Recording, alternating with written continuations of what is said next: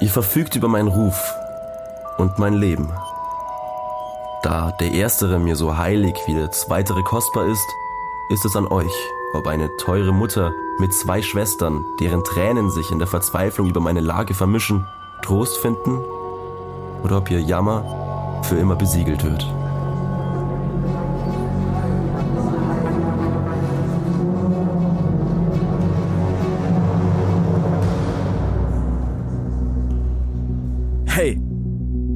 Sind's wieder, Ole und Tore. Willkommen zu Wild und Fremd. Das hier ist die Geschichte von einem ziemlich krassen Abenteuer. Es geht um den letzten großen Akt einer wirklich unglaublichen Geschichte. Um einen Prozess, der Licht ins Dunkel bringen soll und doch so viel Schatten hinterlässt. Es geht um Lügen, falsche Alibis und Kreuzverhöre. Um Männer, die buchstäblich ihren Hals aus der Schlinge ziehen wollen und doch zum Tode verurteilt werden. Seit Wochen reden wir über Loyalität und Zusammenhalt. Heute nicht. Heute geht es um den letzten, heftigsten Vertrauensbruch der Reise. Und darum, was wirklich passiert ist an diesem schicksalhaften Tag im April 1789. Das hier ist die wahre Geschichte über die Meuterei auf der Bounty. Folge 5 Das jüngste Gericht. Das ist eine Meuterei! Dafür werde ich euch bluten lassen.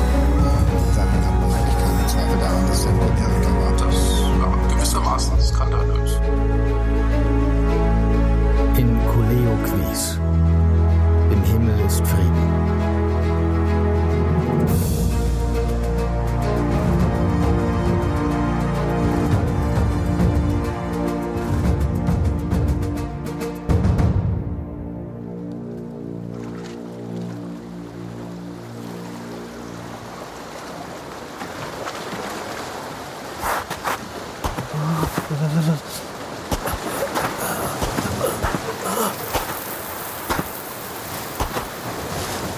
Dunkle Wellen tosen durch das Wasser.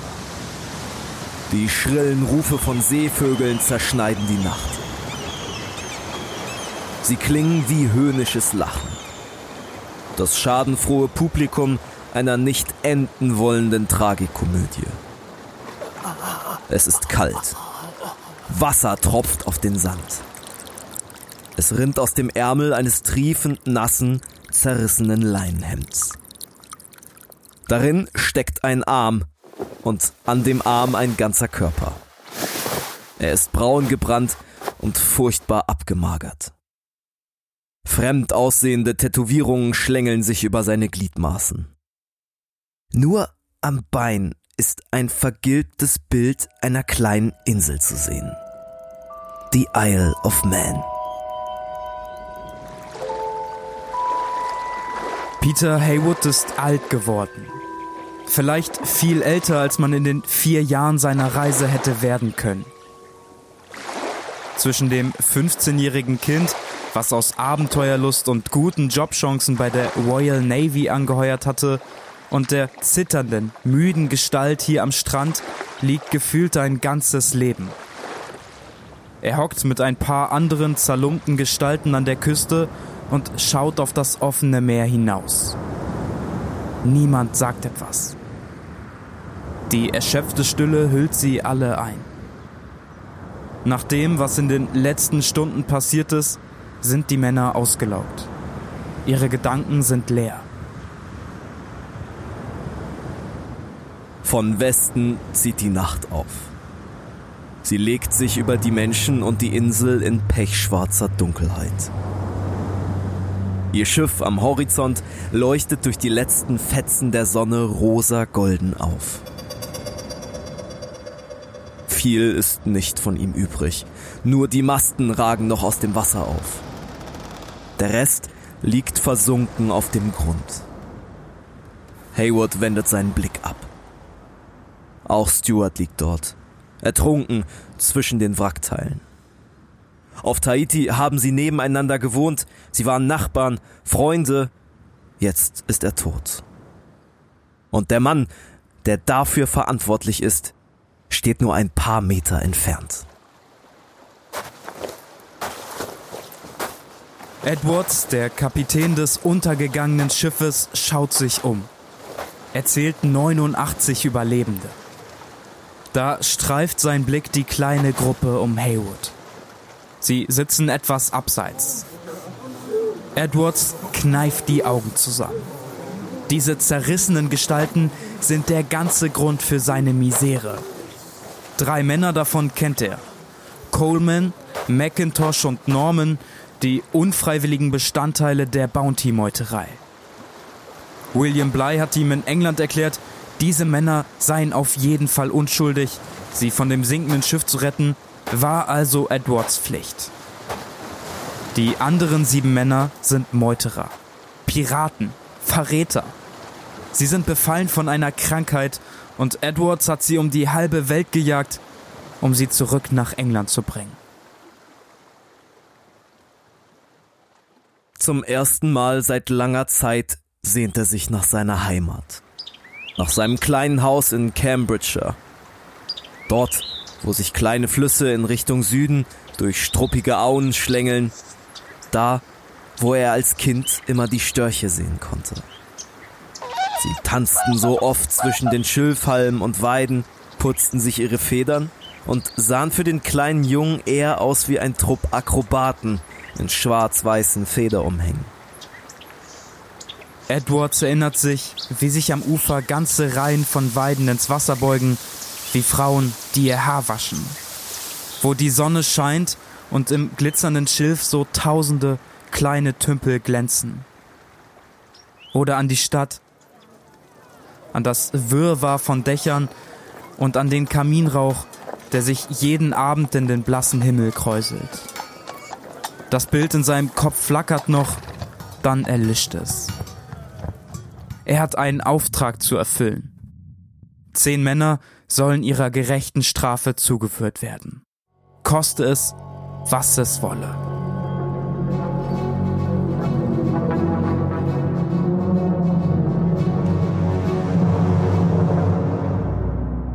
Moin! Mann, wir hatten gesagt, ich darf das Einleitung machen. Die Einleitung, hups. Moin! Oh, das hat übersteuert. Herzlich willkommen zu einer neuen Folge von Wild und Fremd. Das hier ist die fünfte Folge unserer Miniserie. Mir gegenüber sitzt Überraschenderweise Ole mit fresher Frisur. Ja, ehrlich, ich habe meine Haare die heute ein bisschen Seiten nach sind oben wieder gemacht. auf Null. Und deine Haare sehen aus wie so eine Cap. Ja, ich So siehst du schwöre. nach vorne wie so ein Sonnenschirm. ist, ich habe hier immer noch mega kurze Haare und egal bei welchem Friseur ich bin, ich werde immer dafür geschämt, warum ich hier so kurze Haare habe und dass sie nicht wachwachsen. Wissen die die Truth? Ja, irgendjemand hat mal gesagt, hey, du hast ja voll die Narbe da, sag einfach, du wurdest von einer Machete angegriffen. Und wenn, wenn mich fremde Leute fragen, die ich sowieso nie wieder sehe auf Party oder Dann so, sagst sag ich du, immer, ja, Machete. ja, kleiner Machetenangriff in Hannover überlebt. Bist du dieser, kennst du dieses Meme, wo dieser Typ einzeln auf so einer Party steht? Sie wissen nicht, dass ich von einer Machete angegriffen ja, wurde. genau. Und alle so, boah, der Typ nervt die ganze Zeit mit seiner Story. Ich kenne das die ganze Zeit eigentlich nur so mit Bitcoin-Sachen oder Oh so. ja, ne? ja, ja. Sie wissen gar nicht, dass sie alle in einer Matrix festsitzen. Auch sehr wild. Bild findet ihr in unserer Instagram-Story. Was für ein Bild. Das Partybild, das äh, ultra Achso, bekannte können wir, Meme. können wir da ein Meme draußen, wild Klar. und fremd? Dann sag mir, welches Meme Ich, ich habe eine Idee. machen. Wirklich, und das ist wirklich, das war vor allen Dingen, als wir angefangen haben mit diesem Podcast so. Ich war auf Partys, stand in der Ecke. Sie wissen gar nicht, dass ich eigentlich noch schneiden muss. und alle so, boah, der Typ hat uns schon die ganze Zeit mit seinem Kack-Podcast voll gelabert. Ah! Ich finde, das ist eine gute Eigenschaft, auch Werbung für seinen Podcast zu machen und da vielleicht manche Sachen nicht so krumm sehen zu müssen, ne? Ich Wenn meine, ihr wir sind beide extrovertiert, oder? So- Ja, wir machen halt einen Podcast, ne? Also ein bisschen Also wir sind- extrovertiert muss man sein. Manchmal sagen, muss man reingehen und sagen, hallo Leute, das bin ich. Und dieser Podcast ist ein gewisser Teil von uns, einfach- so, ne? Es ist wirklich ein Teil von uns geworden, genau. Ich finde, nein, manchmal ist es komisch, wenn Leute sagen, boah, ich höre diesen Podcast so mega gerne. Finde ich ehrlich gesagt ziemlich cool, wenn Leute auf mich zugehen und sagen, ich höre den Podcast mega gern. Das ist wie, wenn du von Leuten ein Buch bekommst. Irgendwie glaube ich, das Buch passt zu dir. Dann Das ist lese ich schön, die ne? Sachen immer ziemlich ja, ja, das ist schön, weil das so eine persönliche Note Und hat. wenn ne? jemand sagt, hey, ich habe einen coolen Podcast gefunden, oder wenn jemand auf dich zukommt und sagt, hey, ich habe einen Podcast gefunden und ich glaube, du wirst ihn richtig feiern, dann höre ich mir das immer ziemlich safe an, als wenn Leute einfach nur sagen, ja, ist ganz cool. Ja, voll, voll. Also, wenn ihr Werbung für Wild und Fremd macht, dann gebt dem einfach eine persönliche Note und sagt, hier, also das ist, glaube ich, was wirklich, was für dich perfekt passen würde. Genau, auf jeden Fall. Sucht euch einfach ein paar Charaktereigenschaften oder Wortwahltexte von uns aus. Mir ganz egal. Wollen wir so es eine Instagram-Vorlage machen? Und dann machen wir ein Multilevel-Marketing auf für Wild und Fremd. Top 5. Vermarktet Wild und Fremd. Sehr gerne. Heuert fünf Leute an und steigt eine Stufe auf. Bevor wir hier komplett in das Bounty-Ding reingehen, Tora hat ja auch das Skript schon aufgerufen, würde ich gerne noch eine Sache sagen. Und zwar ist diese Folge unsere fünfte Folge zur Bounty, damit die letzte Folge, die zu der Bounty erscheinen wird. Ich hoffe, euch ist es allen bewusst und ich hoffe, ihr wisst, was nächste Woche abgeht. Nein, das wissen die Hörerinnen und Hörer, glaube ich, nicht. Und wir lassen sie vielleicht auch ein bisschen im Unwissen. Das können wir nicht machen. Wir haben eine Instagram-Umfrage gemacht. Ach ja, stimmt. Bitte. Wir haben zwei Fragesticker auf jeden Fall drin gelassen.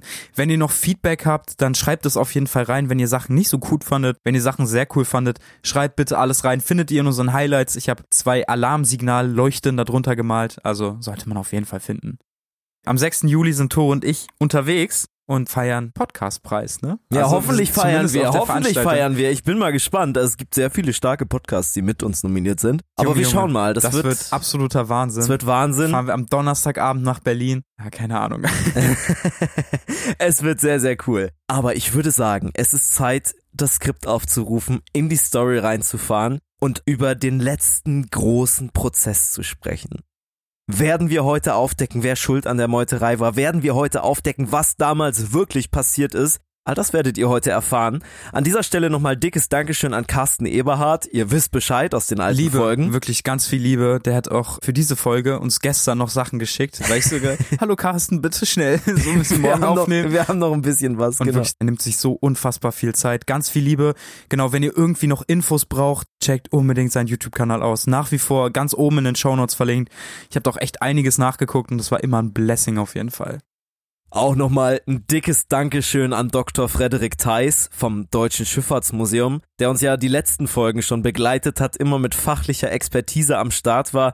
Auch heute hat er uns vor allen Dingen geholfen, nochmal die Begriffe HMS und HMAV auseinander zu teilen. Da hatten Tore und ich ordentlich Probleme mit. Da hat uns Carsten auch nochmal geholfen. Das war irgendwie so ein Dauerbrenner Ja. bei dieser Expedition. Ich glaube, wir dürfen ihn auch duzen. Also ganz viel Liebe an Frederik. Danke dir, genau. Nochmal Liebe an Dominik Kolb, an Daniel Wernicke und an Moritz Broder. Den allen haben wir eine lange Liste mit Tagebucheinträgen gegeben. Die sprechen wieder mal die drei Hauptpersonen unserer Geschichte. Wie immer bei Wild und Fremd, ihr wisst Bescheid, das, was ihr hier in diesen Folgen an O-Tönen eingesprochen hört, das sind originale Tagebucheinträge oder Briefausschnitte oder Logbuchausschnitte. Da ist nichts dazu ausgedacht, das sind die echten Dokumente mit ein bisschen Übersetzungshilfe von Carsten. Haben wir das, äh, ja, äh, zusammengefügt.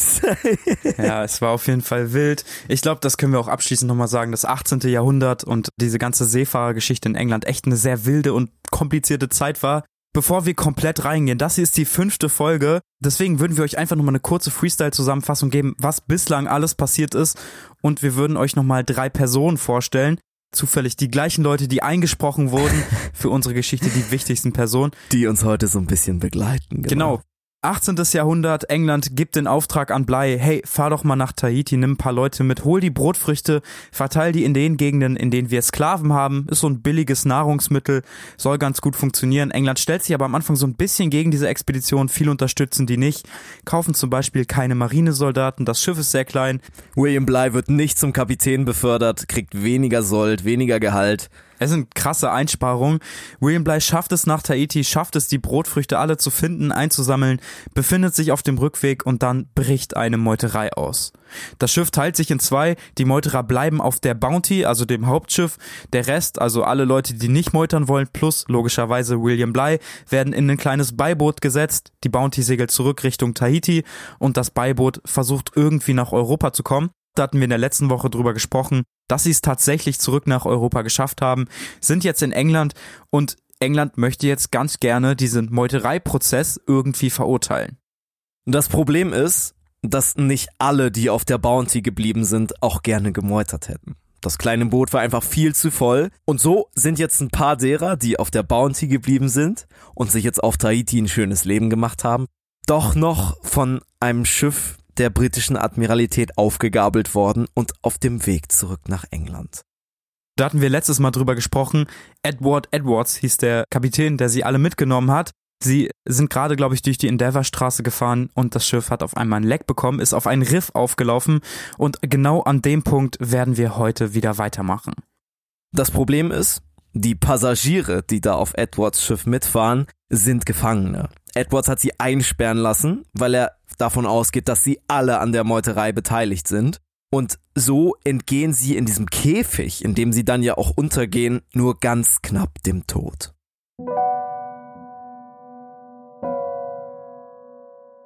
Lass uns noch mal kurz vorstellen, wer alles dabei ist. Ich würde mir einfach mal William Bly Pick dir rauspicken. gerne William Bly raus. Den Leutnant. Genau, wir haben ja eben schon gehört, er ist mit dem Beiboot zurückgefahren. Sie haben es nach Timor geschafft. Von da aus sind sie zurück nach England gekommen. Bly hat alle seine Bücher abgegeben, ist bei Joseph Banks vorbeigelaufen, hat sich entschuldigt, hat Bescheid gesagt. Und jetzt zieht sich Bly extrem zurück. Er möchte mit diesem ganzen Prozess nichts mehr zu tun haben. Das Gericht hat ja vorher schon entschieden, hey, William Bly hat keine direkte Schuld an der Meuterei, kann also auch nicht verurteilt werden. Der hält sich jetzt also ein bisschen zurück. Kritisch sieht's allerdings für Haywood und Morrison aus.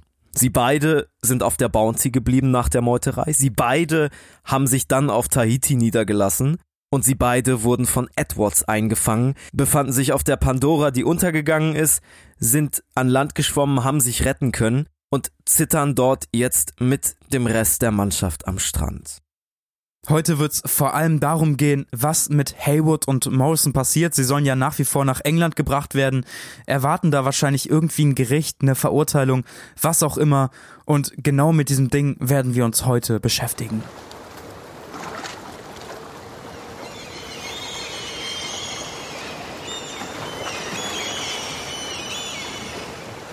Edward Edwards steht also jetzt mit seinen verbleibenden Männern am anderen Ende der Welt. Bis nach England sind es tausende Kilometer. 89 von ihnen haben überlebt. 31 sind ertrunken. Dabei standen sie genau wie Bly auch kurz vor der Endeavour-Straße. Doch die HMS Pandora hat es nicht geschafft. Sie laufen auf ein Korallenriff auf und alle hören, wie das Holz des Bootes knackt und auseinanderbricht.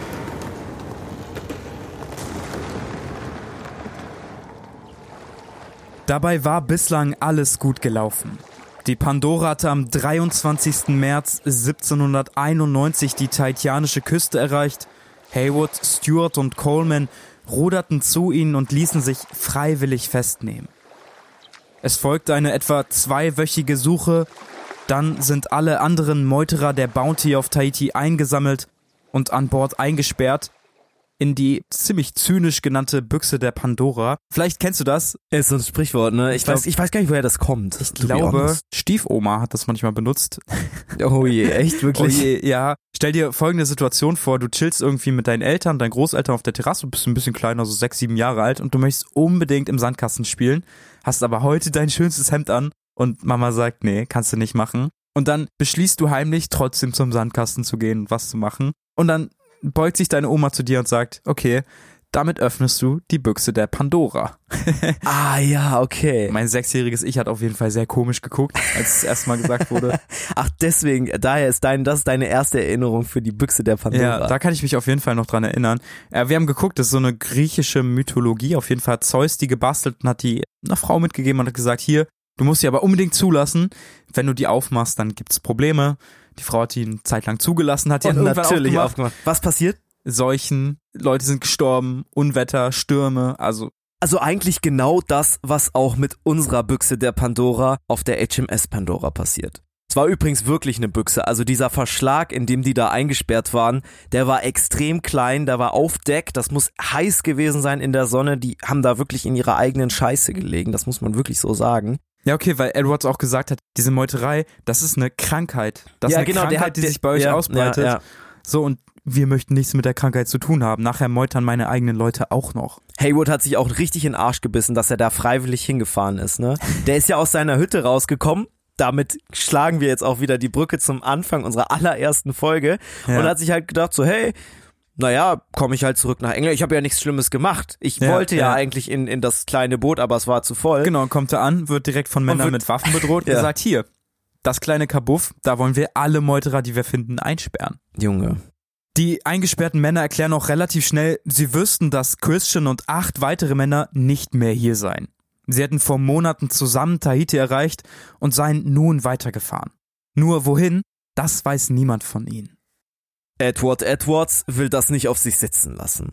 Drei weitere Monate sucht er in der Südsee, auf verschiedenen Inseln, kontrolliert die kleinen Buchten, doch weder die Bounty noch die letzten der neun Meuterer tauchen wieder auf.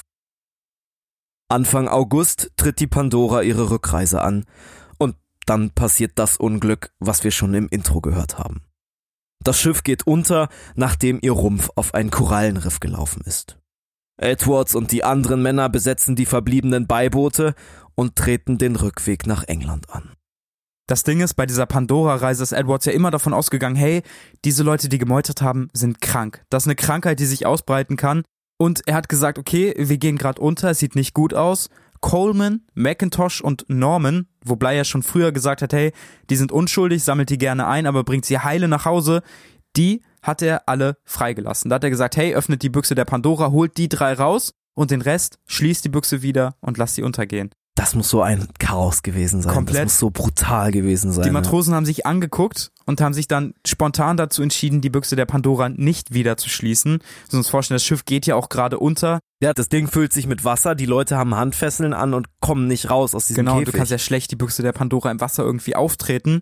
Skinner, Sumner, Stewart und Hilbrand wollte ich an der Stelle noch nennen. Das sind vier Männer, die auch in der Büchse der Pandora sind und die ertrinken alle im Wasser. Das heißt, vier Meuterer sind jetzt schon außen vor.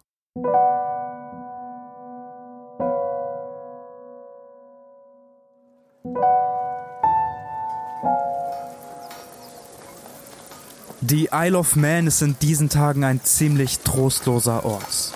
Die Familie von Peter Haywood wartet sehnsüchtig auf ein Lebenszeichen ihres Sohnes. Sie wissen, dass er Teil eines Verbrechens geworden ist und dass es ein harter Prozess wird, sollte er je in England ankommen. Die guten Kontakte der Familie fangen langsam an zu bröckeln. Sie sind pleite und Mr. Haywood, Peters Vater, stirbt überraschend. Offiziell wird nie von Selbstmord gesprochen, aber die Ereignisse der letzten Jahre müssen unfassbar erdrückend gewesen sein. So harren Haywoods Mutter und ihre acht verbliebenen Kinder allein aus. Bly hält ihren Sohn für einen Meuterer. Andere raten ihr, ihn am besten einfach zu vergessen. Die Zeiten sind hart und ein von der Marine gesuchter Straftäter hat keine großen Überlebenschancen. Trotzdem steht Mrs. Hayward jeden Tag hoffnungsvoll hinter den verregneten Fenstern ihres hochverschuldeten Hauses. Sie kann ihren Sohn einfach nicht loslassen. Wir hätten aus der ganzen Pandora-Sache locker noch eine eigene Folge produzieren können, das war aber nicht unsere Aufgabe. Deswegen kürzen wir die Geschichte der Mannschaft an der Stelle etwas ab. Am 16. September 1791 erreichen sie nach einer 1600 Kilometer langen Fahrt Timor Auch wieder in Beiboot, muss man ja sagen. Ja. Die sind ja, hatten ja kein Schiff mehr. und wie Blei werden sie von da aus nach England gebracht.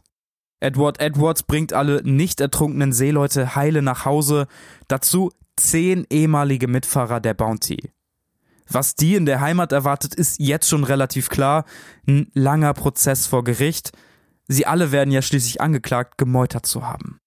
Ja, sie waren ja nämlich alle auf der Bounty, als das kleine Beiboot von Blei in See gestochen ist. Und damit zählen sie formell erstmal zu den Meuterern. Vielleicht müssen wir da nochmal eine kurze Übersicht geben. Wer ist denn da jetzt alles bei? Bitte, ihr fragt auch so oft nach wegen Namen, ne? Also das ist das es ist auch hart für Kriterium. uns, das, weil wir kennen die Boys alle.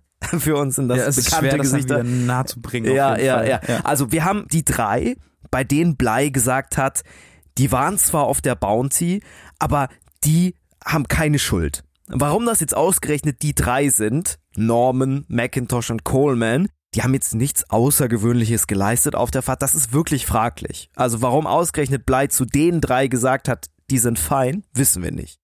Genau, muss man ja auch dazu sagen, dass die Meuterer nicht ausgiebig Tagebuch geführt haben und darüber geschrieben haben, was ihnen alles auf der Reise passiert ist. Aber die haben gute Karten, ne? Ich meine, wenn fucking Blei selber sagt, alles gut, könnte er verschonen. Dann können Genau, die eigentlich vor Gericht gehen und sagen, ja, Safe. Und Bly ist ja der Hauptgeschädigte durch die Mhm. Meuterei, ne? Der hat ja alles, alles komplett verloren. Und der hat ja auch alles niedergeschrieben.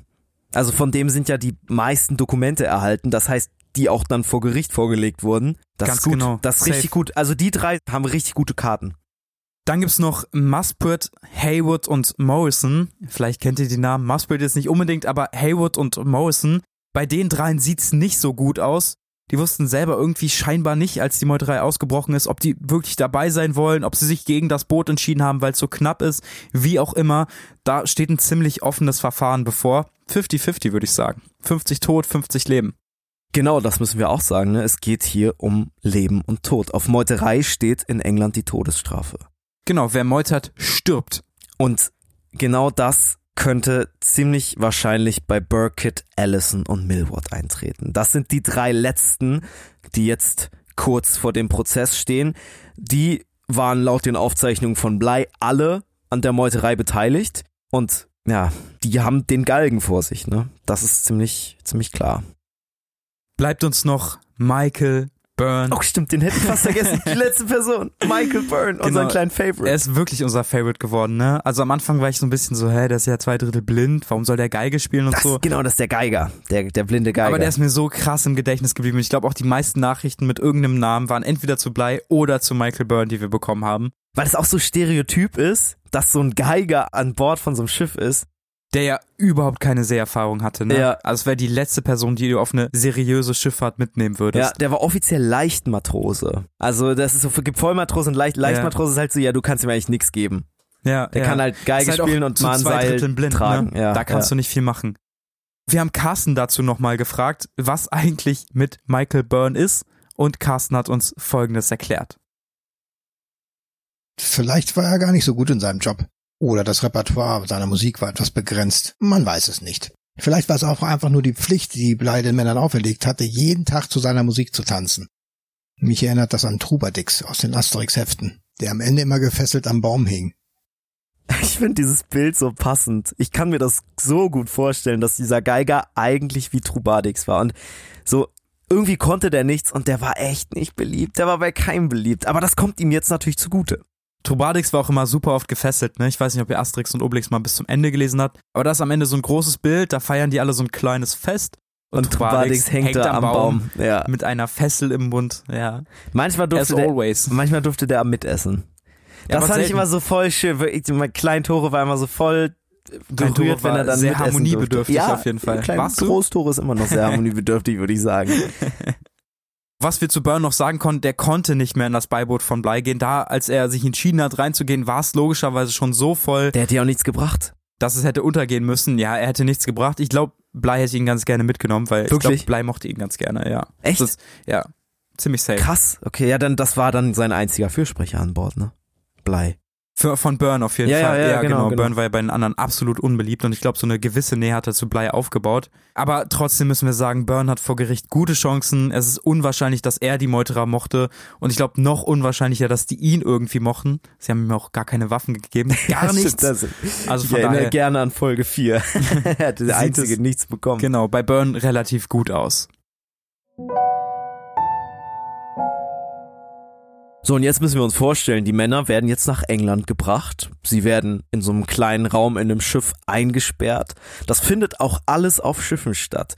Also die U-Haft, so wie man das vielleicht heute nennt, ich weiß Mhm. nicht, vorm Prozess ist auf einem Schiff. Das Gericht selber ist auf einem Schiff, auf der Duke. Und sogar die Hinrichtungen werden später auf einem Schiff stattfinden. Du hast keine richtigen Richter, ne? Das sind Kapitäne, das sind Leute, die ihr Leben lang schon zur See fahren, die da bei den Geschworenen sitzen und dann erklären, du bist schuldig oder du bist nicht schuldig. Also quasi die Leute, die sich am besten mit solchen Sachen auskennen.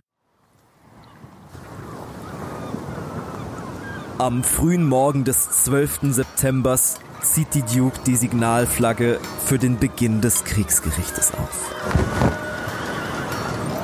Es folgt ein krachender Kanonenschuss, um alle Teilnehmer des Gerichts zusammenzurufen. Marinesoldaten in roten Uniformen flankieren die Gangway. Die Angeklagten werden in einer langen Reihe hineingeführt.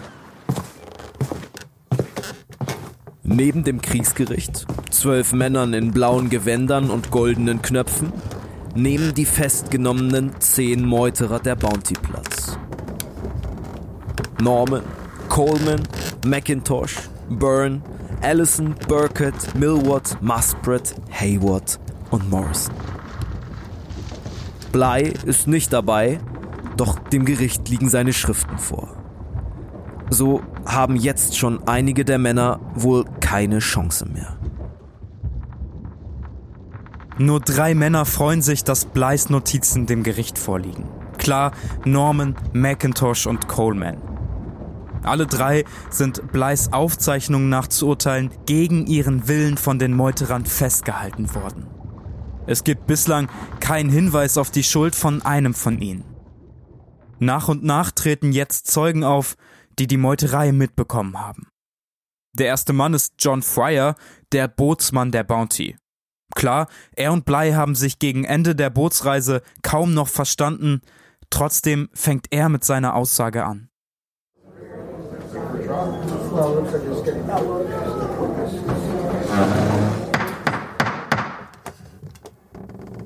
Fryer berichtet seine Erinnerungen an die Meuterei am eindrücklichsten. Er erzählt, wie er am Abend davor noch mit Blei gesprochen hatte, wie merkwürdig gut sie sich verstanden hatten.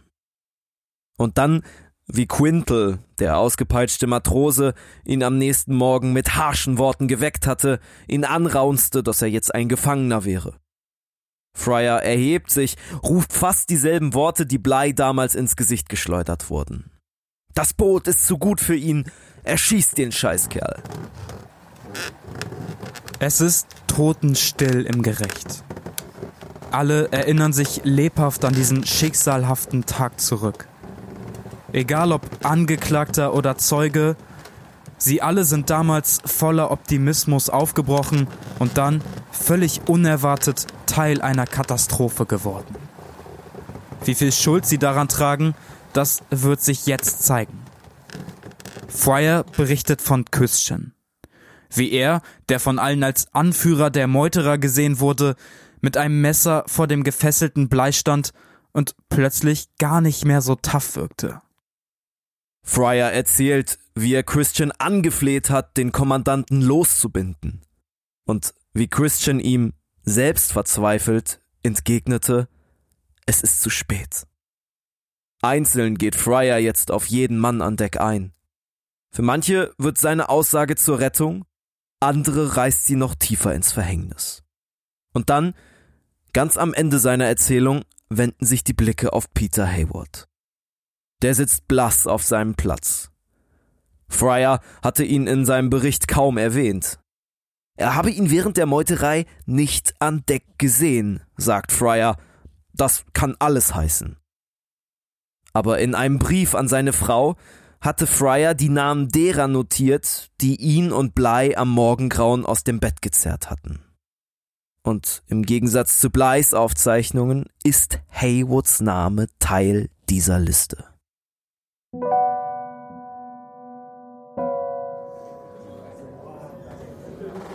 William Cole ist der zweite Zeuge. Auch er war in der verhängnisvollen Nacht durch das Schreien der Männer aufgewacht. Er erklärt, Norman, McIntosh, Coleman und Byrne hätten geweint, als Bly mit den anderen Männern in das Beiboot gesetzt wurde. Die ersten drei hätten sicherlich nur mit Bly zusammen fortgewollt. Der halbblinde Musiker Byrne hatte laut Cole nur geweint, weil er blind sei und nichts hätte sehen können. Und Cole deckt Haywood. Dieser hätte beim Ablassen des Beibootes geholfen, laut ihm, weil dieser auch am liebsten mit Blei gegangen wäre. Am nächsten Tag erscheint William Peckover. Der erinnert sich an alle Namen der Männer, die an Deck des Schiffes eine Waffe trugen. Klar, um Blei und den Rest in Schach zu halten, die nicht meutern wollten. Von den genannten ist nur einer vor Ort. Thomas Burkett, der Vollmatrose. Und noch jemand erscheint zum ersten Mal. William Purcell, der Schiffszimmermann, einer der hartnäckigsten Gegner Bleis bei dessen Heimreise. Die Aussage sollte schnell erledigt sein, das ist sie aber nicht. Purcell berichtet, er habe sich mit Christian an Deck gestritten bei der Frage, in welchem der Boote Bly und seine Kameraden die Bounty verlassen würden. Vielleicht könnt ihr euch noch daran erinnern. Christian hat auf so ein kleineres Boot gezeigt, Purcell hat offen dagegen geredet, obwohl mehrere gezückte Bajonette auf seine Brust gezeigt haben. Letztendlich hat Bly tatsächlich das größere Beiboot bekommen. Noch was. Auf Nachfrage erklärte er, Haywood habe ein Entermesser in der Hand gehalten. Unklar wofür, doch auf Purcells Nachfrage hin hätte Haywood es wieder fallen gelassen. Hayward und Hollett, die beiden nächsten Zeugen, bestätigen Haywoods merkwürdiges Verhalten. Und der sitzt plötzlich in der Bredouille. Klar, er hat vor dem Start des Prozesses wahrscheinlich bessere Chancen als alle anderen Meuterer. Er ist besser gekleidet. Er hat sich einen richtig schicken Anzug gekauft übrigens. Teuer damals, ja, ne? Richtig teuer. Er war, Unfassbar. also er war auch der Einzige, der sich irgendwie anders gekleidet hat. Hatte auch zwei sehr gute Anwälte sogar. Es war richtig teuer, aber bei solchen Anschuldigungen, wenn du ein Messer während einer Meuterei in der Hand hast, steht die Todesstrafe schon so gut wie fest.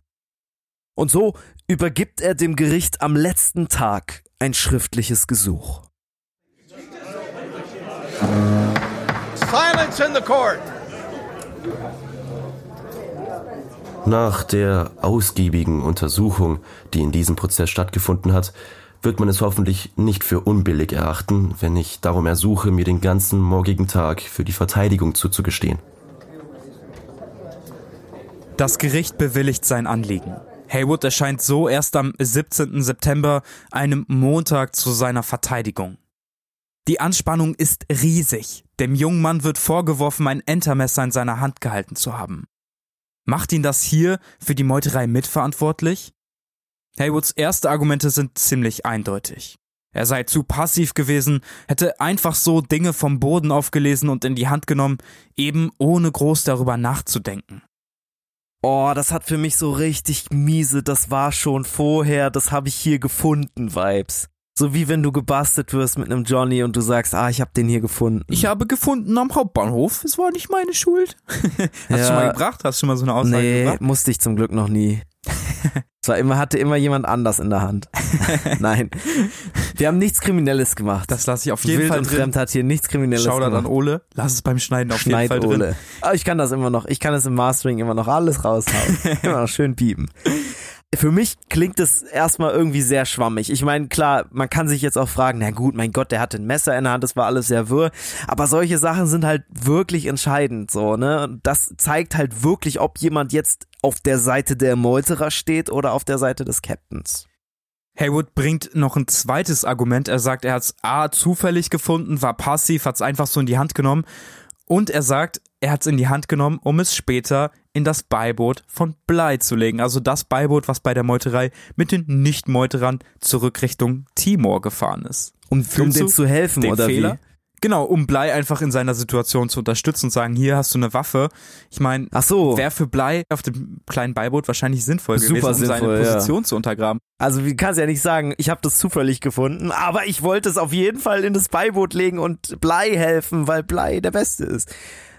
So, das funzt nicht. Ja, davon abgesehen, dass es komplett illegal ist, ne? Also, ich meine, Christian hat die Meuterei ja auf dem Schiff angeführt und hat gesagt, hey, die können alles mitnehmen, außer Karten. Karten waren verboten, außer gute Navigation, alles, was die irgendwie aus dieser Situation rausbringt. Und außer alle Messer, alle Waffen, alles Mögliche, wo Blei dann vielleicht wieder zum Schiff fahren kann und sagen kann, hey Leute, wir übernehmen das Schiff jetzt hier wieder. Also komplett unlogisch an der Stelle. Man hat auch später das Beiboot untersucht, hat alle Sachen gecheckt und man hat kein Entermesser gefunden.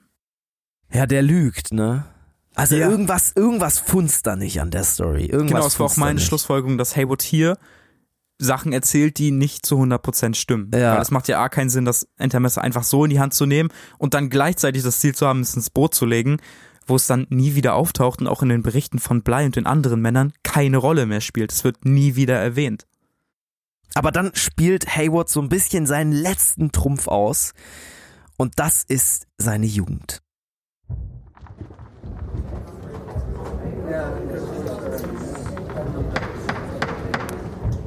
Eure Aufmerksamkeit ist in dieser schmerzlichen Geschichte dieses Prozesses bereits hinreichend auf die Probe gestellt worden.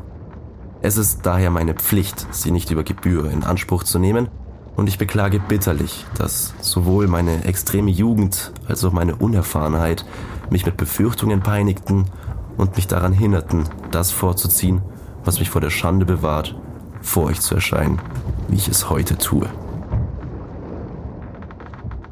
Und das war für mich so ein Argument, wo ich gedacht habe, also ich, ja, ich meine, Hayward ist natürlich ein bisschen eine schwierige Person, auch vor allen Dingen jetzt mit der Geschichte mit dem Messer und man wusste es nicht und er hat ja Tate auch obviously extrem genossen. Der hatte da eine Frau, der hat sich komplett tätowieren lassen ist wahrscheinlich auch nicht so vorteilhaft, wenn man dann im Gericht so komplett tätowiert auftritt. So. Ich wollte eigentlich gar nicht nach Tahiti, aber mein ganzer Körper ist voll. Ich glaube, das ist nochmal eine andere Debatte, aber ja, safe. Ja, genau. Und er, er ist halt, und das fand ich eigentlich einen sehr, sehr wichtigen Punkt, der ist 17, als die Meuterei stattfindet. Der ist noch ein Kind. Der hat viel weniger Erfahrung als die anderen Seemänner an Bord. Und das würde zumindest für mich erklären, warum er so passiv und so unerfahren, so unschlüssig handelt. Das heißt, bei Haywood haben wir einmal das Entermesser-Problem, was auch ewig ungeklärt bleibt. Dann haben wir das Problem, dass Haywood 17 ist, also seiner Meinung nach relativ jung, zu jung, um zu wissen, was er in dieser Situation macht. Da gehen wir gleich noch drauf ein. Und wir haben vor allem das primäre Problem. Haywood hat sich für die Bounty entschieden, also hier für die Seite der Meuterer und ist nicht in das kleine Beiboot eingestiegen. Und warum? Das erklärt Haywood folgendermaßen. Wäre ich auf das Boot gestiegen, hätte es entweder mit uns untergehen müssen oder wir hätten es, um das zu verhindern, um Vorräte und andere Gegenstände erleichtern müssen. Und wären dadurch hungerns gestorben. Eine schreckliche Alternative. Sein Verbleib auf der Bounty hätte also so dazu beigetragen, die Männer in dem kleinen Beiboot zu retten. Wirft aber eine ziemlich offensichtliche Frage auf. Ist es vernünftig, eine pflichtmäßige Handlung zu unterlassen, wenn sie gefährlich sei? Ja, und was die englische Marine zu dieser Zeit antwortet auf die Frage, das ist so völlig außerhalb jeglicher Logik, das war für, Digga, what the fuck? Außerhalb jeglicher Logik ist schwer nachzuvollziehen. Ich glaube, da werden wir später auch nochmal drüber reden. Die englische Marine hat eine relativ klare Entscheidung. Nein. Es ist nicht rechtens, eine pflichtmäßige Handlung zu unterlassen, selbst wenn sie Gefahr bringt. Wir kennen noch das Beispiel von John Norton. John Norton, der, weil es seine Pflicht war, auf dem kleinen Beiboot noch den Anker einholen wollte, einfach aus Pflicht, obwohl er wusste, dass da gleich 30 Ureinwohner um ihn rumstehen und ihn mit Steinen bewerfen und dabei auch gestorben ist, während er diese Pflicht erfüllt hat. Wäre sein Verhalten in diesem Fall absolut rechtmäßig und legal gewesen, wäre in das Boot eingestiegen und hätte gesagt, hey, ich werde sterben, wenn ich da wieder an den Strand gehe, die werden mich zermetzeln, dann wäre das nicht rechtmäßig gewesen und Norton hätte hier verurteilt werden können. Weißt du, es ist so ein bisschen so, es gab ja bei uns in der Schule die Regel, man darf nicht aus dem Fenster klettern. Echt? Kann ja, ich, habe die auch gebrochen. Ich habe die auch guilty. Aus welchem Fenster bist du geklettert? Ja, erster Stock. Ah, okay. Ja, Junge, was willst du denn sonst? Auf jeden Fall, aber stell dir vor, es brennt hm. und dein ganzer Klassenraum steht in Flammen, aber du kletterst nicht aus dem Fenster, weil es Vorschrift ist. Und du weißt, wenn du aus dem Fenster kletterst, wirst du vielleicht zum Tode verurteilt. Das ist ein dummes Beispiel, oder? Nee, da hätte die Marine gesagt, yo, es gab eine Gefahr, es gab ein Feuer, du bist diesem Feuer ausgewichen, aber du hast gegen deine Pflicht verstoßen, weil du aus dem Fenster geklettert bist. Es ist die Marine in ja, England es im ist völlig Jahrhundert. Es, es ist, eine völlig, komplett andere es ist völlig Welt. Wahnsinn. Aber und egal also, welcher Gefahr du ausgeliefert bist, die Marine hat gesagt, hier hast du deine Pflicht nicht eingehalten und somit wirst du verurteilt. Und damit zählt das Argument von Hayward halt null. 0,0, dass das Boot halt literally gekentert wäre, wenn er da noch draufgesprungen wäre. Genau, das heißt, Haywood hätte in dem Fall sagen müssen, ich bin kein Teil der Meuterer, ich gehe in dieses kleine Beiboot, auch wenn die Gefahr um 50 Prozent ansteigt, dass wir demnächst sinken werden. Und ja, Haywood ist auch jung, das sagt er ja auch immer wieder, aber ihm gegenüber sitzen viele Kapitäne in diesem Gremium, die im Schnitt mit etwa zwölf Jahren das erste Mal zur See gefahren sind, was bringen dann irgendwelche Argumente von wegen, ja, ich war irgendwie passiv und wusste das nicht genau. Wenn du Überhaupt fünf Jahre nichts. älter warst als die, ja, als zum ersten Mal in so eine Situation reingekommen nichts. bist. Also diese Argumente von Haywood hätten wahrscheinlich vor ein paar Gerichten standgehalten, aber wir sind hier auf einem Boot, wir sind hier vor einem Marinegericht im 18. Jahrhundert, da hat das überhaupt keinen Bestand. Ja, und jetzt sieht's richtig schlecht aus für Hayward. Seine ganzen Argumente haben keinen Wert. Selbst die Sache mit dem Entermesser wird nie ganz geklärt werden. Und der wird jetzt richtig in die Ecke gedrängt. Gegen Ende sagt er noch, wie schlimm es auf der Pandora und auf der anschließenden Heimreise war, wie krass schlecht er behandelt wurde, er wurde in Ketten gelegt, er sagt selbst mit unglaublicher Härte bestraft. Ja, er hat dieses bestraft so krass betont. Er hat gesagt, mit unglaublicher Härte bestraft. Also Ja, er- wirklich, er- als wäre das die größte Strafe aller Zeiten. Genau, und, und sein Schachzug ist ja zu sagen, so Leute, ich wurde auf dieser Heimreise schon so extrem hart bestraft, ihr müsst jetzt nicht noch den Galgen draufsetzen, das reicht, ich bin geläutert. Ja, genau, das ist sein Argument. Ja, und dann beginnen die zwölf Kapitäne als Geschworene und Richter gleichzeitig mit ihrer Beratung.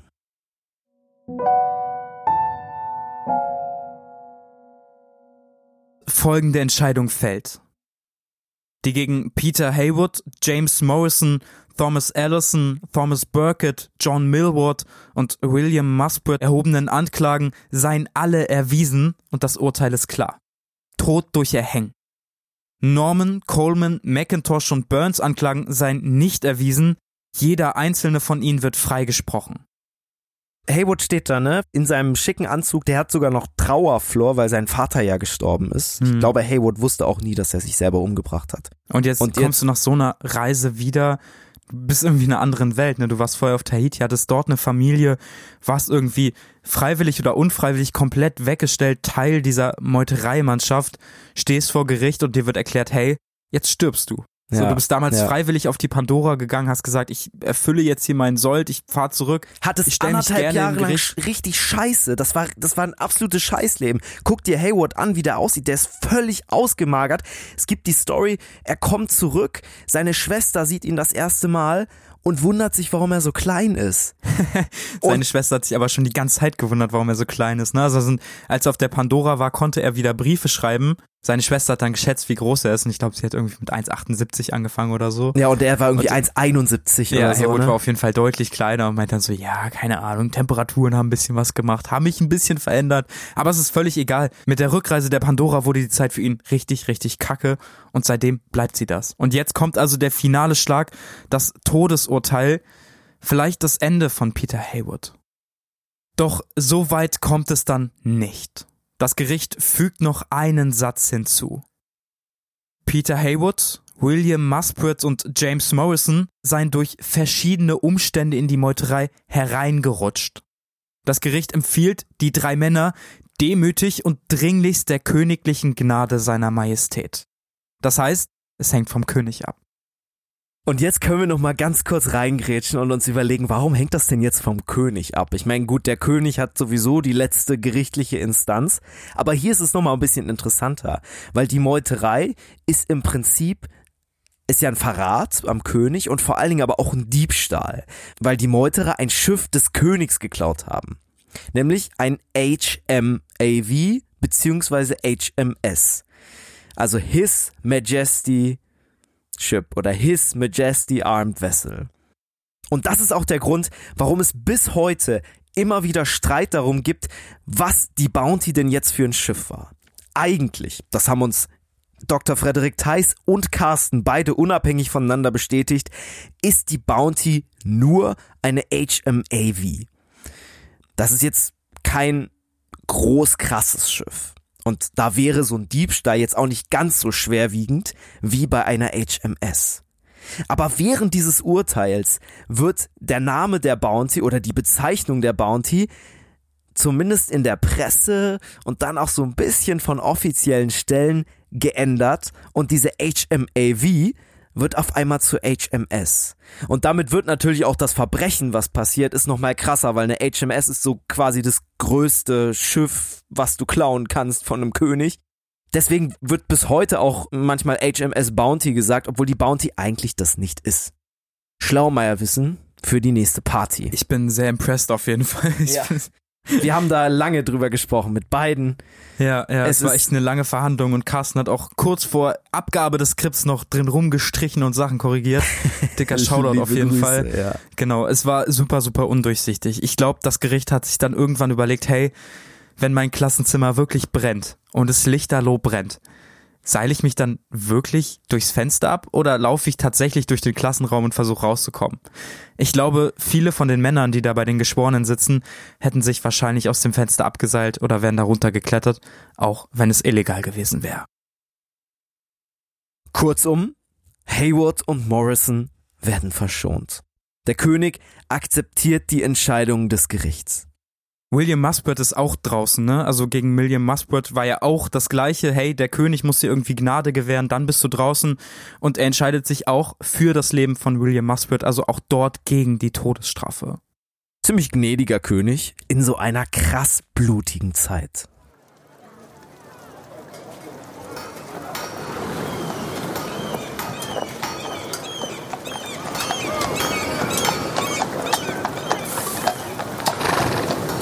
Am Montag, den 29. Oktober um 9 Uhr morgens wird die Kanone abgefeuert und dann zieht die Brunswick, das Hinrichtungsschiff, eine gelbe Fahne nach oben.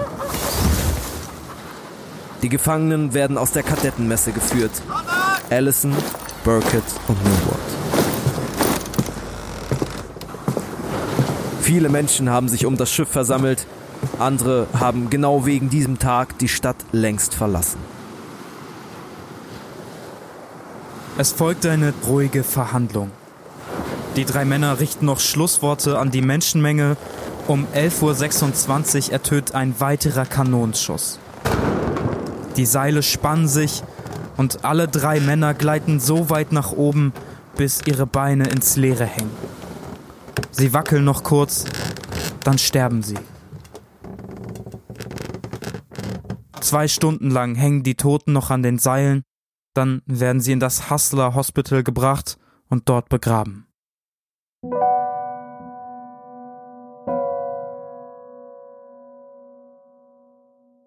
Boah, Uff, ne? Boah. Ich glaube, jetzt sollten wir irgendwie noch mal ein bisschen darüber sprechen, wie fair diese Verhandlung ist, wie fair die Todesstrafe von den drei Männern sind und wie fair es ist, auch drei Männer dem König zu geben und zu sagen, hey, lass mal ein bisschen Gnade walten und lass die Männer frei. Also ob jetzt diese drei Männer, die da erhängt wurden auf der Brunswick, wirklich Meuterer waren, das ist heute schwer zu sagen, ne? Also das wissen wir nicht. Ich glaube, die, also die wahren Meuterer sind immer noch nicht gefasst. Und selbst Christian scheint ja nicht wirklich an die Meuterei geglaubt zu haben. Zumindest als er mit Fryer darüber gesprochen hat und ihm gesagt hat, es ist zu spät. Ich Genau, kann's nicht mehr Christian und die machen. acht Seemänner chillen ja jetzt nicht mehr in Tahiti. Die sind irgendwo anders. Niemand weiß genau wo. Deswegen konnte man sie auch nicht vor Gericht ziehen und hier verurteilen. Ich fand der Offizier der Brunswick, der hat da irgendwie ein ziemlich cooles Statement danach abgegeben. Er hat nämlich gesagt, nach der allgemeinen Vorstellung wurde ihr Leben mit Geld erkauft und die anderen wurden Opfer ihrer Armut. Das hat er gesagt, als äh, diese drei Männer zu dem König geführt wurden, der König Gnade hat walten lassen und diese anderen drei Männer, Allison, Burkett und Millward, zum Tode verurteilt wurden und dann auch dementsprechend starben. Und er sagt quasi, hey, das hat vielleicht eher damit zu tun, wie viel Geld hast du? Wie siehst du aus? Wie reich ist deine Familie? Wie viel Einfluss habt ihr in dieser Stadt? Ja, besonders Haywood hatte ja trotz der bröckelnden Familie immer noch guten Einfluss, gute Kontakte, genug Geld, sich einen schicken Anzug zu kaufen. Allison, Burkett und Millward, naja, das waren halt einfache Matrosen, ne? Die haben von der Hand in den Mund gelebt, die hatten keine Fürsprecher und auch keine guten Anwälte. Ich glaube, die hatten teilweise gar keine Anwälte.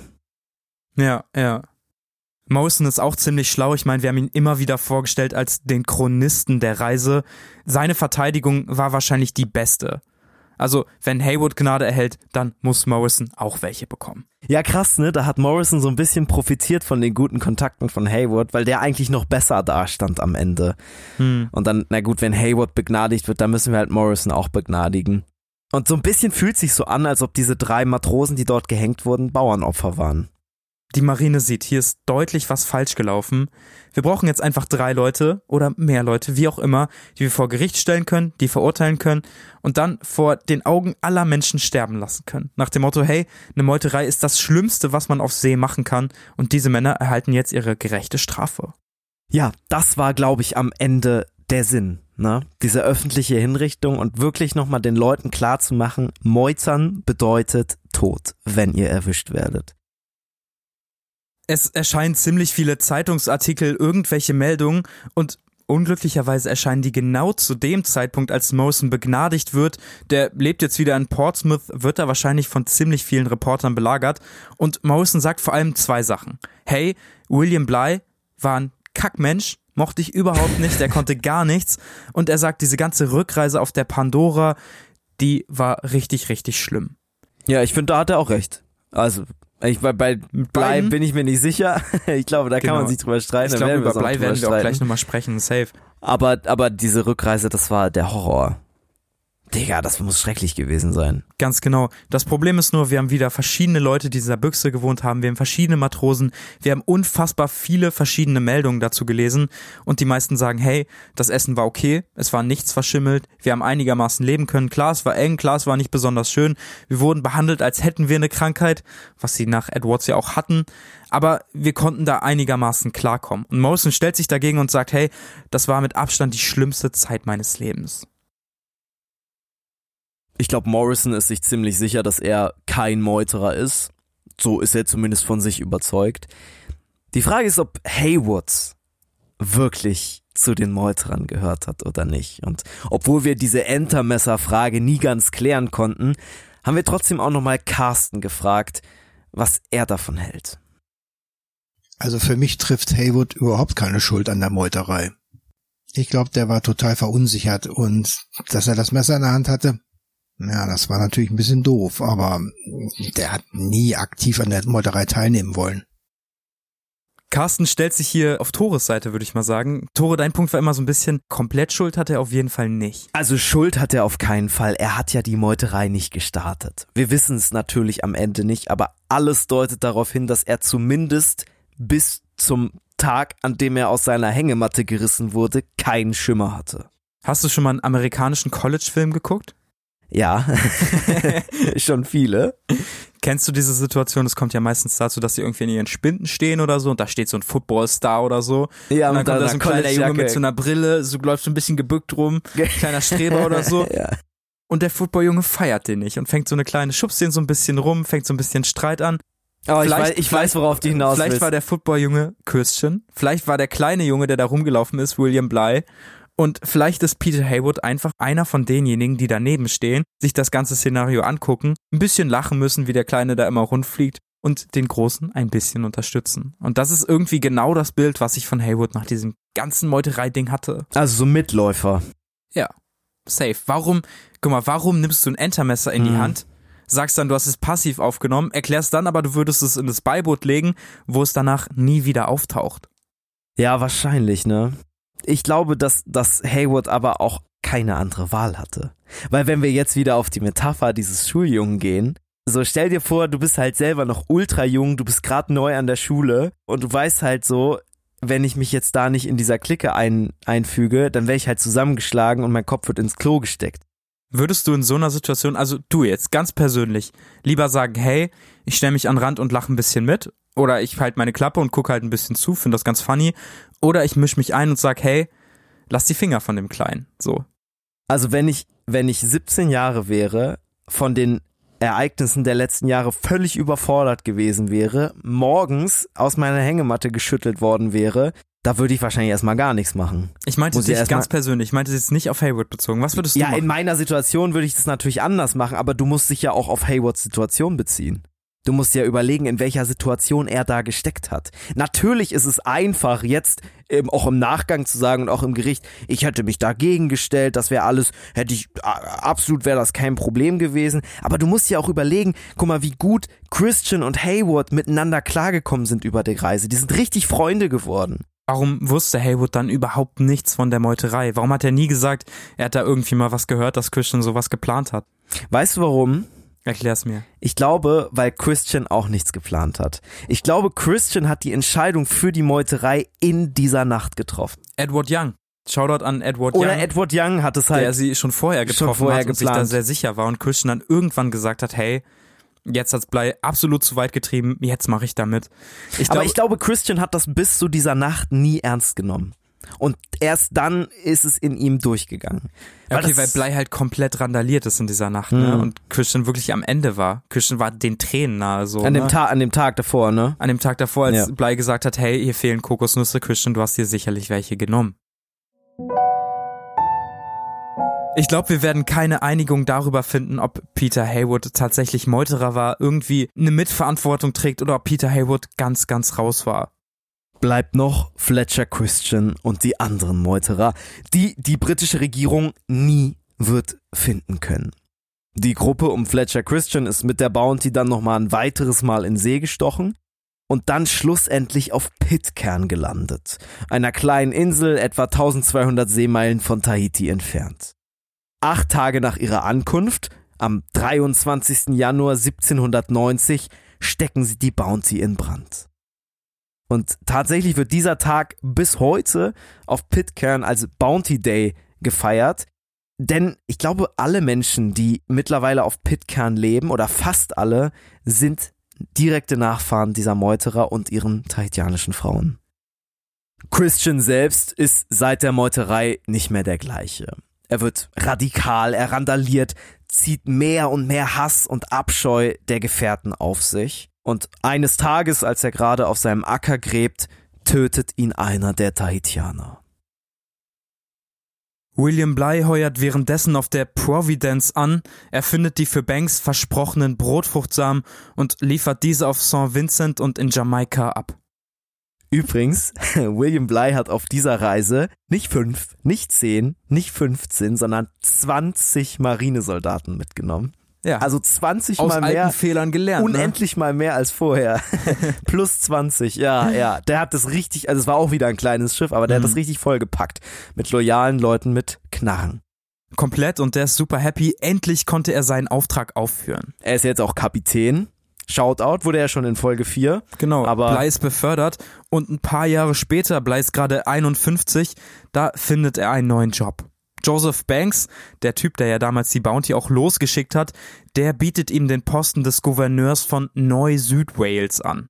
Gutes Gehalt, saubere Luft, so würde Bly seine Lebenserwartung wohl noch ein paar Jahre nach oben schrauben können. Bly nimmt an, zieht nach Nord-Süd-Wales, aber mit 63 Jahren stirbt er und somit zu früh, um das Ende der eigenen Geschichte mitzuerleben. Bly bleibt sein Leben lang berüchtigt. Er habe laut Stimmen seiner Zeit die Disziplin der Marine bis zum Äußersten getrieben.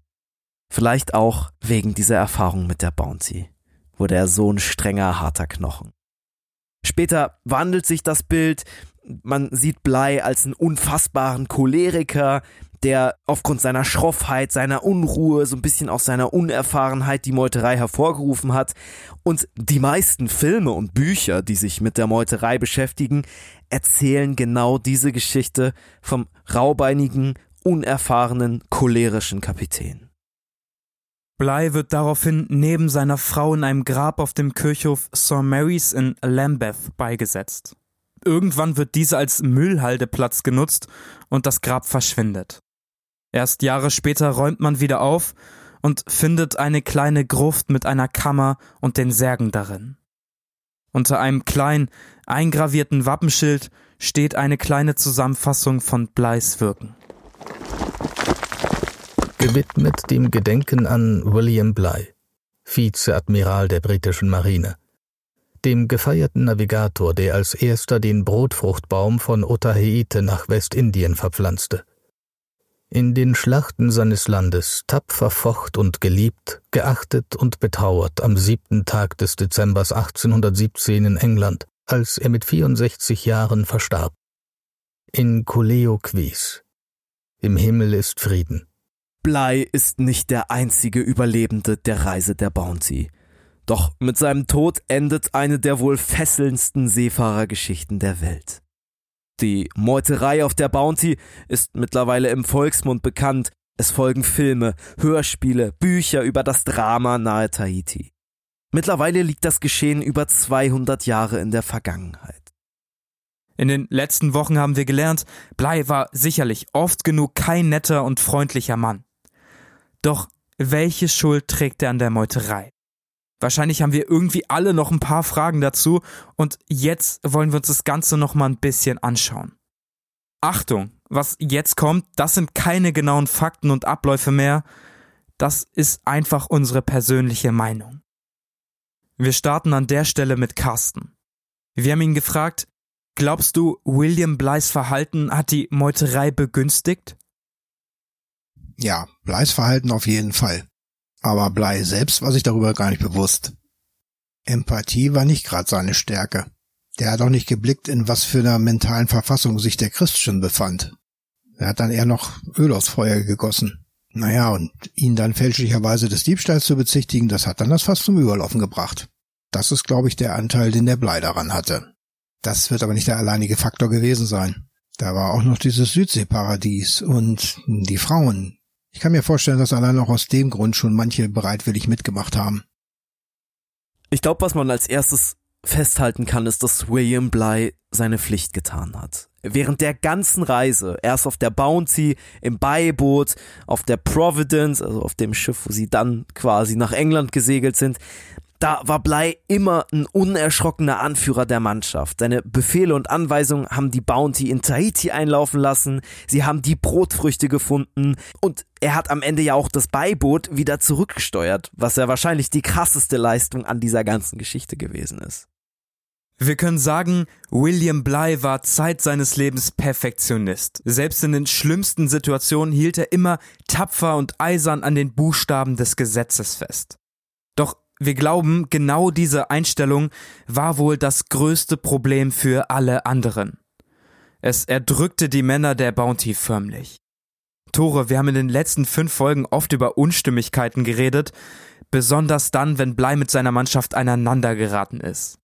Was wir nicht erwähnt haben, ist, dass Blei unfassbar oft ziemlich dankbar war. In den Briefen an seine Frau und denen an die Admiralität erklärte er häufig, dass seine Mannschaft seinen Erwartungen entsprach und als er wiederkommt nach England, legt er der Admiralität eine Liste vor. Darauf alle Männer, die seiner Meinung nach eine Beförderung verdient hätten. William Bly verlässt England vor der Reise als aufstrebender Offizier in der Marine, jemand, der es fast zum Kapitän machen wird, jemand, der später noch groß rauskommen wird. Doch als er wiederkommt, ist der Rummel um ihn fast verschwunden. Und die Admiralität die er vorher schon kräftig gespart hat, spart weiter. Blei bekommt für seine lange Reise nicht das versprochene Geld. Er hat alle seine Männer gut und fair bezahlt, ein bisschen zu fair. So fair nämlich, dass er von dem Geld am Ende selbst kein Penny mehr bekommt. Auch diese Beförderungsliste, die du eben schon angesprochen hast, Ole, wird ignoriert. Keiner der empfohlenen Männer erhält irgendeine Beförderung. Die Admiralität zeigt sich, wie bei der Hinfahrt, irgendwie mega reserviert und sauknauserig, als ob denen das alles scheißegal ist. Und ich habe das Gefühl, am meisten Geld haben sie für den Prozess ausgegeben. Mit der Rückkehr Morrisons nach England erscheint dann auch sein Tagebuch. Auf 69 Seiten spricht er viel über Kultur, Geografie und die Natur Tahitis. Auf den restlichen, auf den anderen Seiten kritisiert er Bleis Verhalten radikal. Vor allem missbilligt er das Verhalten des Kapitäns auf der Hinfahrt nach Tahiti. Sie, die normalen Männer, hätten teilweise altes, dünnes Fleisch essen müssen, die besten Stücke seien stets in Bleis Kajüte gewandert. Das Tagebuch wirft irgendwie einige unbeantwortbare Fragen auf. Offenbar wusste Morrison nicht, dass viele der Männer schon von dort aus Briefe nach Hause geschickt haben, also während der Hinfahrt. Diese Briefe widersprechen dem Inhalt seiner Behauptungen radikal. Morrison wird auch irgendwie ein bisschen komisch nach dieser ganzen Sache, vor allen Dingen auch nach dem Verfahren. Das meintest du in der Vorbesprechung zu mir, ne? Der genau, zieht sich Morrison irgendwie war, zurück. Genau, Morrison ist Teil dieses ganzen Presserummels, da steckt er voll drin. Er möchte auch sein Tagebuch veröffentlichen. Das schafft er am Ende nicht. Also dieses Tagebuch haben wir einsehen können, sonst haben das nicht so viele Leute einsehen können und erst recht nicht die Bevölkerung des 18. Jahrhunderts in England. Und man darf ja auch nicht vergessen, Morrison ist ein Verbrecher. Der wurde zwar vom König begnadigt, aber das Urteil steht immer noch da. Er ist einer der Meuterer. Und genau dasselbe ist bei Hayward auch der Fall. Beide sind als schuldig befunden. Für die Männer scheint also ein Wiedereinstieg in die englische Marine fast unmöglich. Und Morrison schafft es auch nicht mehr. Nur Hayward hat wieder mal Glück. Er kehrt zurück, er wird sogar befördert und wahrscheinlich hat seine Familie da ordentlich die Finger im Spiel gehabt. Die Familie, deren Macht immer weiter schwindet, aber trotzdem noch dafür ausreicht, dass Peter Hayward irgendwie am Ende seines Lebens nicht mehr mit der Meuterei auf der Bounty in Verbindung gebracht wird und zumindest nicht als Meuterer gesehen wird. Ich fand das so krass, dass die Admiralität diese Liste von Blei bekommen hat, genau wusste, wen man befördern kann und wen nicht. Da war zum Beispiel auch Thomas Ledward drauf. Vielleicht erinnert ihr euch noch, der Schiffsarztgehilfe. Ach, der Schiffsarztgehilfe, Genau, der ja. dann irgendwann aufgestiegen ist. er ist ja schon automatisch zum Arzt aufgestiegen auf der Reise, aber als er wiedergekommen ist, war er Gehilfe, weil da ja, und der hatte kein einfaches Verhältnis zu Blei. Ich weiß nicht, ob du dich noch an eine Gerichtsverhandlung erinnern kannst. Da ist Thomas Ledward aufgetreten und hat gesagt, hey, ich habe was gegen Blei vorzubringen, hat es auch gesagt. Das war in Timor, oder? Ja, genau. Als- als das die ist da nicht gelandet lange sind. her. So. Ja, ja, also das ja. war durchaus ein Grund, dass Blei sagt, okay, ich streich den raus. Blei hat den trotzdem mit eingenommen, einige andere Männer auch noch. Niemand wird befördert und jetzt wird Peter Haywood befördert. Jemand, der eine Straftat begangen hat, der Hm. für die englische Marine ein Straftäter ist. Ja, ja. So ein, kennst du Kabale und Liebe? Boah, dunkle Gedanken. Da gab's doch so einen, da gab's so einen komischen Typen, der sich an so ein Mädchen rangemacht hat, ne? War das nicht Kabal und Liebe? Also to be honest, ich, ich habe das nie gelesen, aber ich weiß nur, Ah. dass es so um Intrigen und sowas geht. Ja. Und so hört sich das so voll an für mich. Für William Bly selbst ist es unvorstellbares Pech, dass sein großes Abenteuer irgendwie in den Anbruch einer neuen Ära fällt. Plötzlich sind ehrenvolles Arbeiten und etablierte Autoritäten nicht mehr das Nonplusultra. Die Verherrlichung eigener Leidenschaften und Freiheiten nehmen jetzt seinen Platz ein. England steht mitten in einem Umbruch. Das Ganze wirkt irgendwie wie so ein fernes Duell zwischen William Bly und Fletcher Christian. Und auch wenn Christian als erster stirbt, inoffiziell küren ihn viele Engländer hier als Sieger dieses Duells.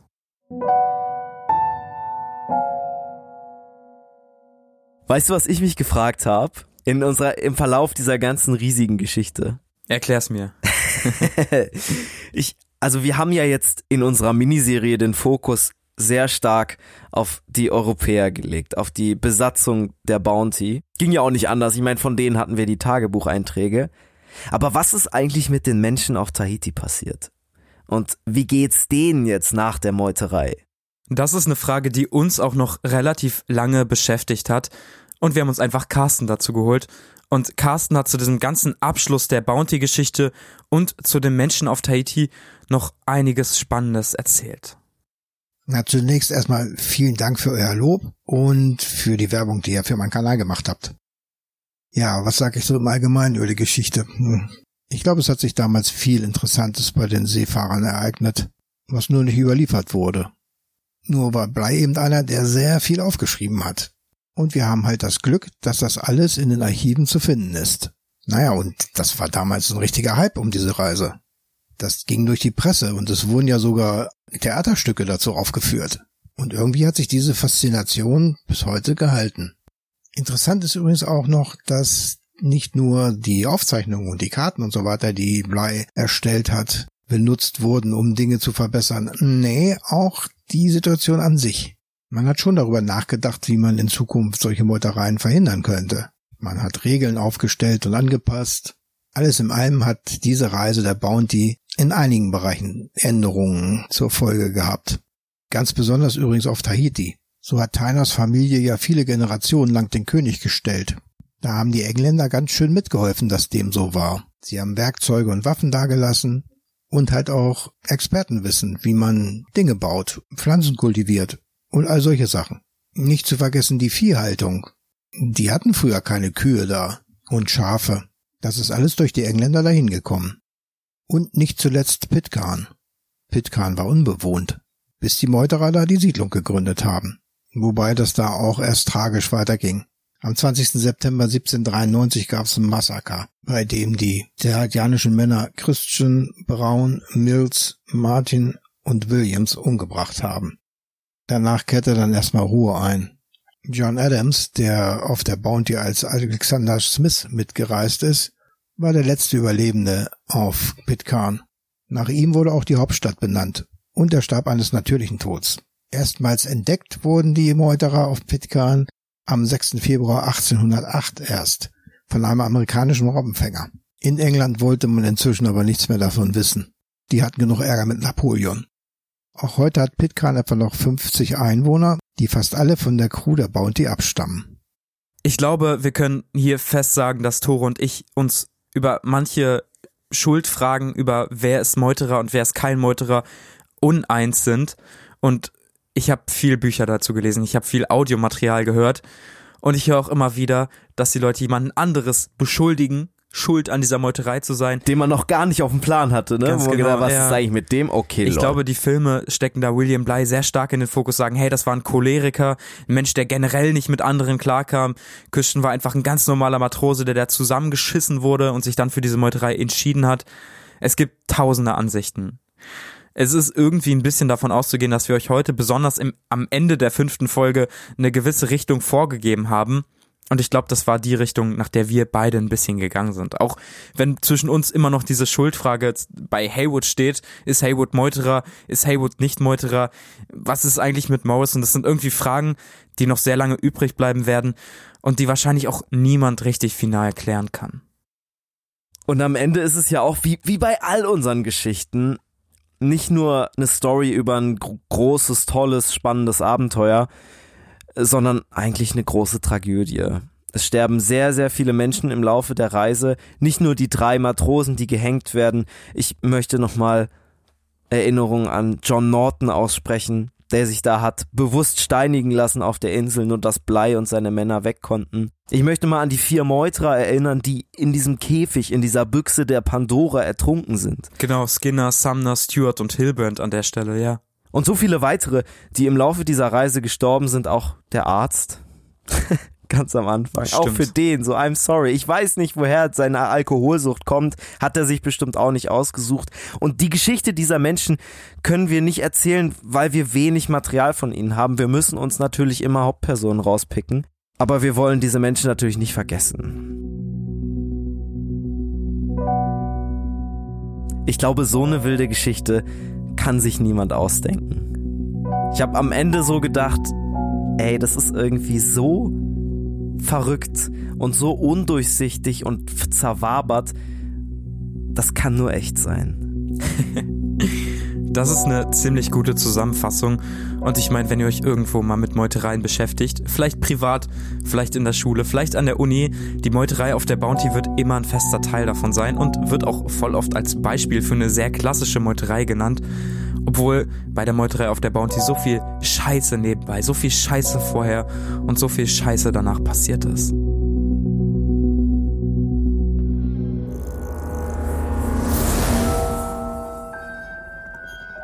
Young, McCoy, Quintal und Adams starben auf Pitcairn.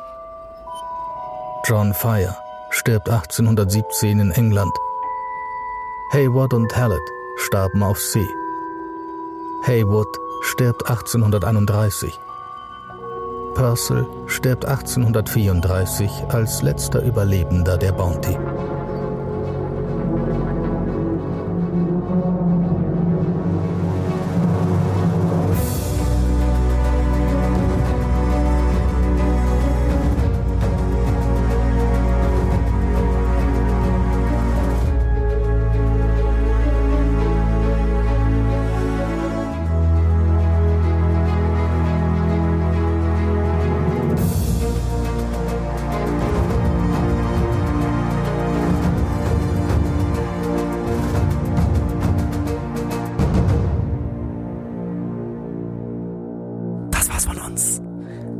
Dass ihr da wart.